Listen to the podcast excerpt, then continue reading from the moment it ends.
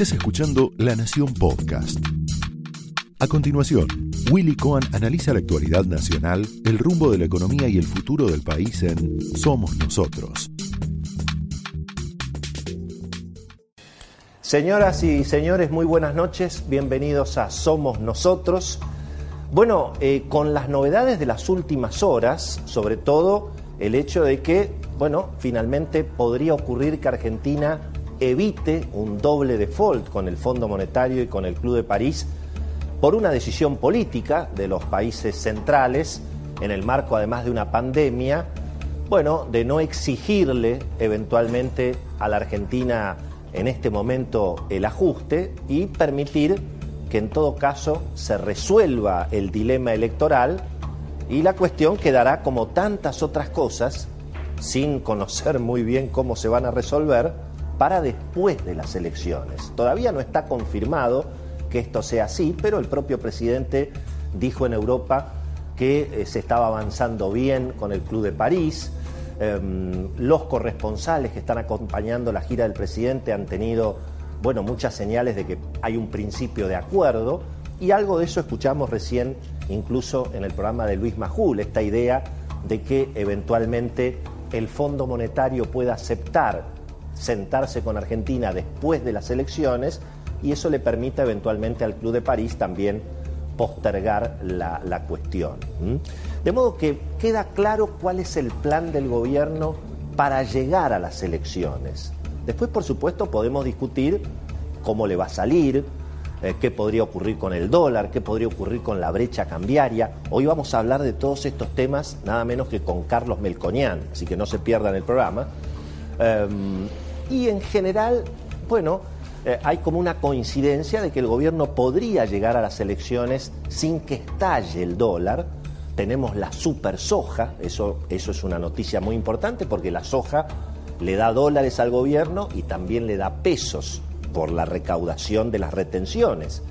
Y por lo tanto eso en parte alivia la necesidad de tener que estar emitiendo, emitiendo, emitiendo para todos los subsidios que hay que atender, los que exige Cristina, los que exige Axel Kisilov, todos los subsidios para la energía.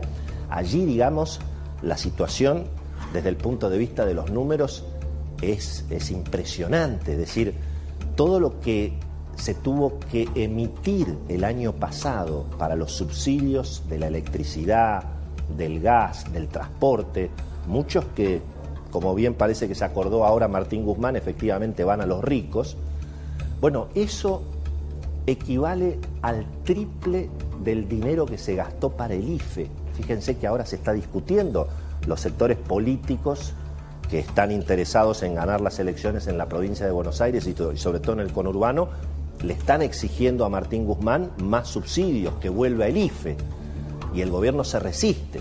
Sin embargo, para mantener congeladas las tarifas de luz y de gas, se gasta el triple de lo que se gasta eh, para, para el IFE. Así que el plan del gobierno para llegar a las elecciones está claro. Congelar el dólar, congelar las tarifas, emitir todo lo que sea necesario, lo menos posible dentro de lo, dentro de lo que se pueda, y por supuesto repartir la mayor cantidad de subsidios posible, no pagar un dólar a los acreedores, por lo menos en este año electoral. La discusión, insisto, está en, bueno, qué va a pasar con el dólar blue, qué va a pasar con la brecha. Fíjense que el año pasado, en un momento dado, la brecha llegó al 100%. Hoy la tenemos en 50%. Eso quiere decir que el dólar oficial más o menos cuesta 100 pesos y el dólar libre, el dólar financiero, legal, el contado con liquidación, el dólar bolsa, está entre 150 y 160. Bueno, el año pasado esa brecha llegó a 100%, cuando el dólar casi se acercó a los 200, pero no teníamos la soja en 600 dólares. Y hay que ver finalmente cuánto va a ser el déficit fiscal que va a haber que cubrir con emisión porque aún en un escenario complicado desde el punto de vista sanitario, bueno, parecería que las cuarentenas extremas que vivimos el año pasado, donde toda la economía estaba paralizada, no, no van a estar tan disponibles este año. No lo sabemos. Hoy, la verdad, hay una incertidumbre en ese sentido, pero en todo caso, bueno, el dólar será 160, 170, 180, 200, nadie sabe, pero, pero no un estallido. Allí, de eso también vamos a hablar con Melconian dentro de, dentro de un ratito. Pero claro, eh, el problema de fondo no, no se resuelve. Es decir, la Argentina está generando una bomba de tiempo. Se están congelando las tarifas, se están congelando el dólar, se está emitiendo a lo pavo. Claro, y hay una inflación de 50%. El déficit, la emisión, la inflación corre al 50% anual. Y eso, bueno, genera al mismo tiempo una bola de nieve en pesos, tanto en el Banco Central, también obviamente el Tesoro tiene que renovar todos los meses 200, 300 mil millones de pesos, más todo lo que hay que emitir para seguir cubriendo el déficit.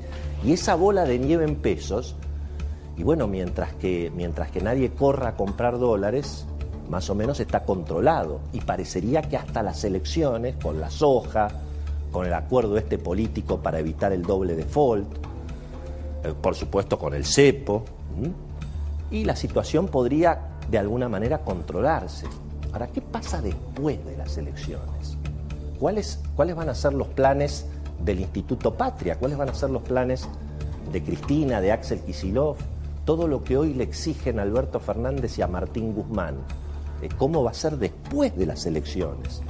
¿Se van a respetar los derechos de propiedad? Las empresas de servicios públicos, por ejemplo, que van a estar todas fundidas por todo este tema del congelamiento, van a terminar siendo todas estatizadas, es decir, se va a radicalizar todavía más la política económica.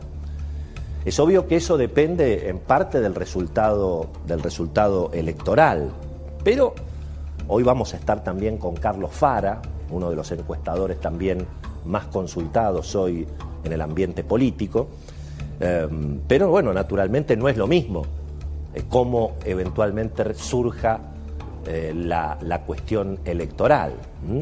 Pero uno puede imaginarse, si al gobierno le va mal, ¿a quién le va a echar la culpa Cristina? Todos sabemos. Y si al gobierno le va muy bien, ¿quién va a decir Cristina que ganó? ¿Alberto o ella? Y bueno, todo eso naturalmente me parece que también está jugando en términos de lo que importa, ¿no? que es si los argentinos están dispuestos a dejar de sacar los dólares de la Argentina y a empezar, eh, definitivamente a empezar a, empezar a traerlos. Hoy hubo una novedad importante a nivel mundial, va a estar en la tapa de todos los diarios mañana, que es que apareció la inflación fuerte en Estados Unidos. Allí podríamos decir, ¿no? Los argentinos, ¿vieron que los argentinos sabemos de inflación? ¿Vieron que si emiten, emiten, emiten, tarde o temprano llega la inflación. Y bueno, eso es lo que ha pasado en Estados Unidos. La inflación en Estados Unidos casi casi diríamos que se argentinizó. Fue 0,7% mensual en el mes de marzo y llegó casi a 0,8% en abril. La nafta se duplicó de precio. Los autos, hay faltante de autos en Estados Unidos, porque obviamente con la pandemia todo el mundo dejó de producir y ahora hay como una especie de euforia post pandemia por las vacunas, porque se supone que el mundo va a volver a funcionar un poco más normal, sobre todo el hemisferio norte, y estamos viendo, bueno, un, shock inflacionario en Estados Unidos. No sabemos si esto va a continuar, pero bueno, hoy las bolsas se hicieron pomada, hoy cayeron entre 2 y 3% las bolsas, el Bitcoin se caía 7%, es decir, se, puede llegar a fortalecer el dólar. Y eso es una muy mala noticia para la Argentina, mirando los problemas que la Argentina va a tener que resolver después de las elecciones. Y eso me parece que, insisto, es el tema más complicado. ¿no? Argentina, al mismo tiempo, hemos visto esta semana, se complica sola. El comunicado de la Cancillería Argentina respecto del el viejo conflicto, obviamente, eh, entre Israel y la franja de Gaza, dominada obviamente por el terrorismo de Hamas, bueno, la Argentina se colocó medio más cerca de los terroristas que del Estado de Derecho, ¿verdad?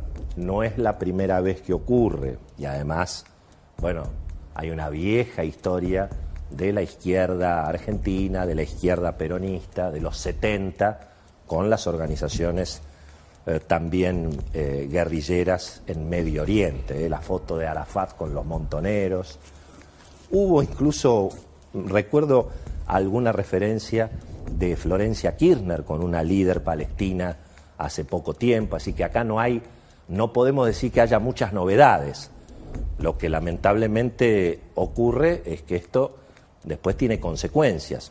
Argentina, por un lado, se está acercando al mundo civilizado, recibe a los médicos y a los especialistas israelíes en vacunas y después defiende el terrorismo contra Israel. ¿no? La verdad que bastante, bastante penoso en ese, en ese terreno. Pero, mientras tanto, lo hemos visto al presidente Alberto Fernández viajando por el mundo y bien como, como somos los argentinos cuando viajamos, ¿no? Dando cátedra, ¿eh? casi, casi presentándose como el hombre que viene a cambiar el mundo financiero internacional y que, y que le va a enseñar a todos cómo gobernar y qué es lo que el mundo ahora necesita. ¿no? Sorprendente algunas de las declaraciones del presidente en esta, en esta gira europea. Esto fue Somos Nosotros, un podcast exclusivo de La Nación. Escucha todos los programas de La Nación Podcast en www.lanacion.com.ar. Suscríbete para no perderte ningún episodio. Estamos en Spotify, Apple Podcast, Google Podcast y en tu reproductor de podcast favorito. Seguí escuchando La Nación Podcast.